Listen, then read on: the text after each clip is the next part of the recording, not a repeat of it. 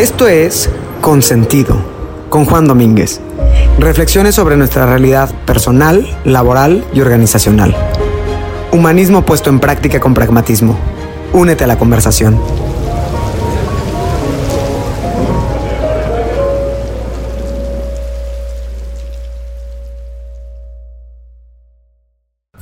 Con frecuencia entre colegas de una organización, grande o pequeña, hay una conversación acerca de las jerarquías y quizás la molestia que ellas generan.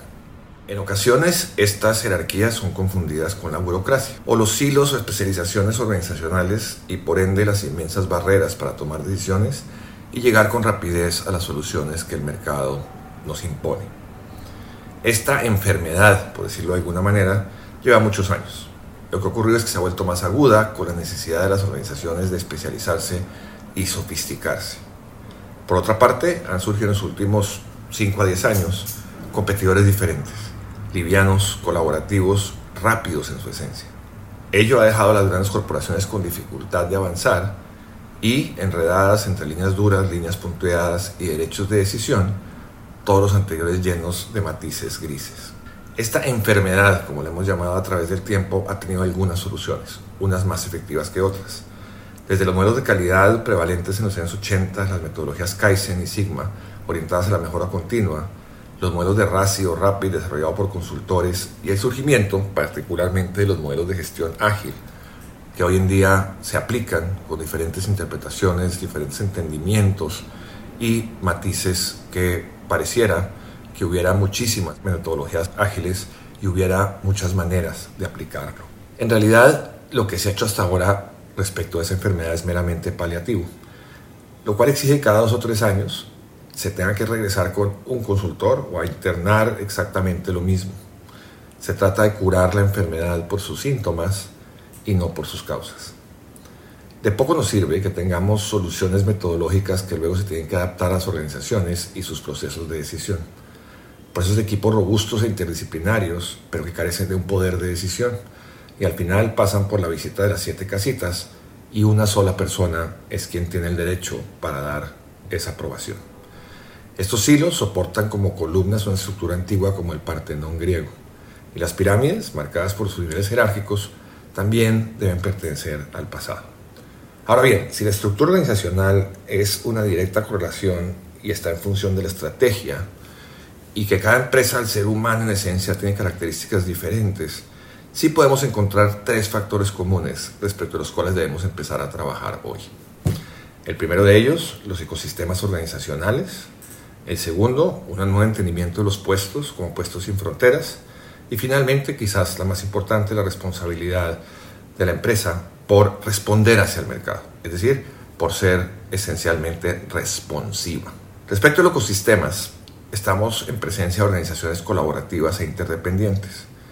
Si bien hemos señalado en muchos de los principios organizacionales que la colaboración se plantea como algo utópico o por lo menos como una visión, en la medida en que los centros de decisión se encuentran dispersos y las funciones o geografías tienen facultades e inclusive presupuestos diferentes. Lo que antes dibujamos como una pirámide, tenemos que empezarlo a pensar como círculos concéntricos, una manera de expresarlo a través de un diagrama de Venn, donde al centro están todas las áreas unidas por la interdependencia de pertenecer a la misma organización, tener objetivos y propósitos comunes y finalmente ser mutuamente indispensables. Esto no va a acabar con los niveles, hasta las tribus primarias los tenían, pero estos van a ser en función de la relevancia frente al objetivo y el rol que cumple la persona dentro del ecosistema. El ecosistema por esencia desecha los títulos y se concentra más en los roles, donde todos son necesarios, pero por esencia sustituibles por el bien de ese resultado. El segundo elemento, como le hemos dicho, son los puestos sin fronteras. Durante muchísimos años hemos trabajado en la descripción de puestos, desde el reclutamiento y hasta para dirimir conflictos internos.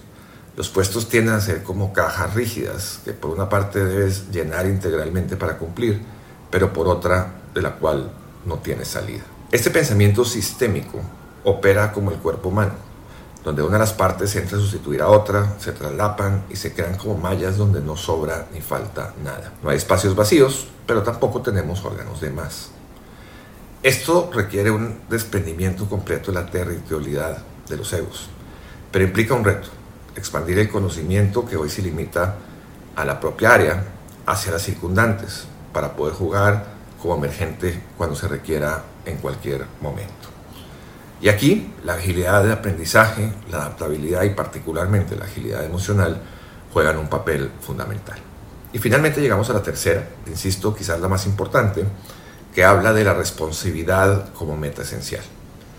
Una de las muchas características de los ecosistemas es su capacidad de reaccionar y responder de manera muy rápida ante cualquier estímulo externo. Uno de los mejores ejemplos es el de las hormigas. Al verse atacado un hormiguero, hay unos minutos de desorden y caos, pero de inmediato responden de manera inmediata a migrar colectivamente o a reconstruir.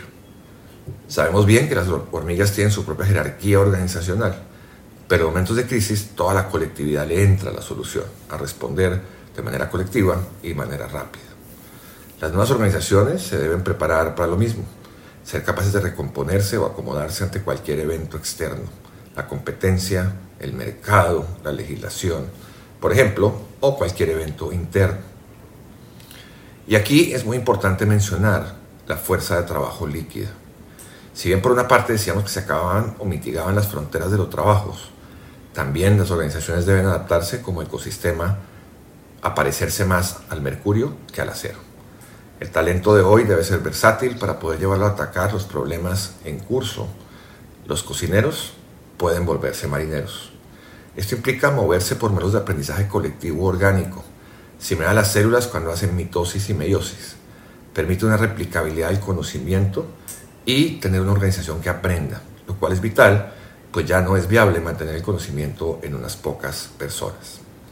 Esta fuerza de trabajo líquida también implica no solo que se adapte el contenedor, el mercado, la economía, el cliente, sino también que se entienda que puede ser contenida en diferentes modelos, formas, geografías y bajo diferentes modelos de trabajo. La prevalencia del trabajo sobre el empleo, la descentralización de las oficinas y el trabajo remoto. Cambia entonces de forma la materia de lo sólido a lo líquido, lo cual demanda un cuidado especial para que lo líquido no se convierta en un gas volátil y aquí la cultura juega un papel fundamental. Hemos mencionado varias veces ya el tema de propósito y se ha escrito muchísimo sobre ello. No pretendo regresar a ese concepto. Lo que sí hay que decir es que hemos superado los modelos de conductualismo para saltar a modelos de seguridad de expresión emocional, siendo la emoción el átomo básico del comportamiento y la persona, cliente y empleado, el eje de la actividad empresarial, no basta solo encontrar o brindar un propósito, sino generar una conexión emocional con el empleado, que realmente es ese pegante, esa goma que une al ecosistema. Y apareció esto al final, pero debe ser la prioridad primera. Y empieza con la generación de espacios emocionalmente seguros, que son la corona protectora del, ecosistema. Quizás encontraremos muchas más. Estas son algunas meramente enunciativas. Lo importante no es solo mover estas palancas correctas, sino empezar a hacerlo desde ya. Es claro que el coche no fue producto de la mejora continua, y la adaptabilidad de los caballos. Consentido, con Juan Domínguez. Gracias por acompañarnos en este episodio de Consentido, el podcast. Si te gustó esta reflexión sobre la humanidad, nuestra vida personal, profesional y social, te invito a que te unas a la conversación a través de las redes sociales en LinkedIn y Facebook como Juan Domínguez en Instagram y Twitter como arroba hh-juand.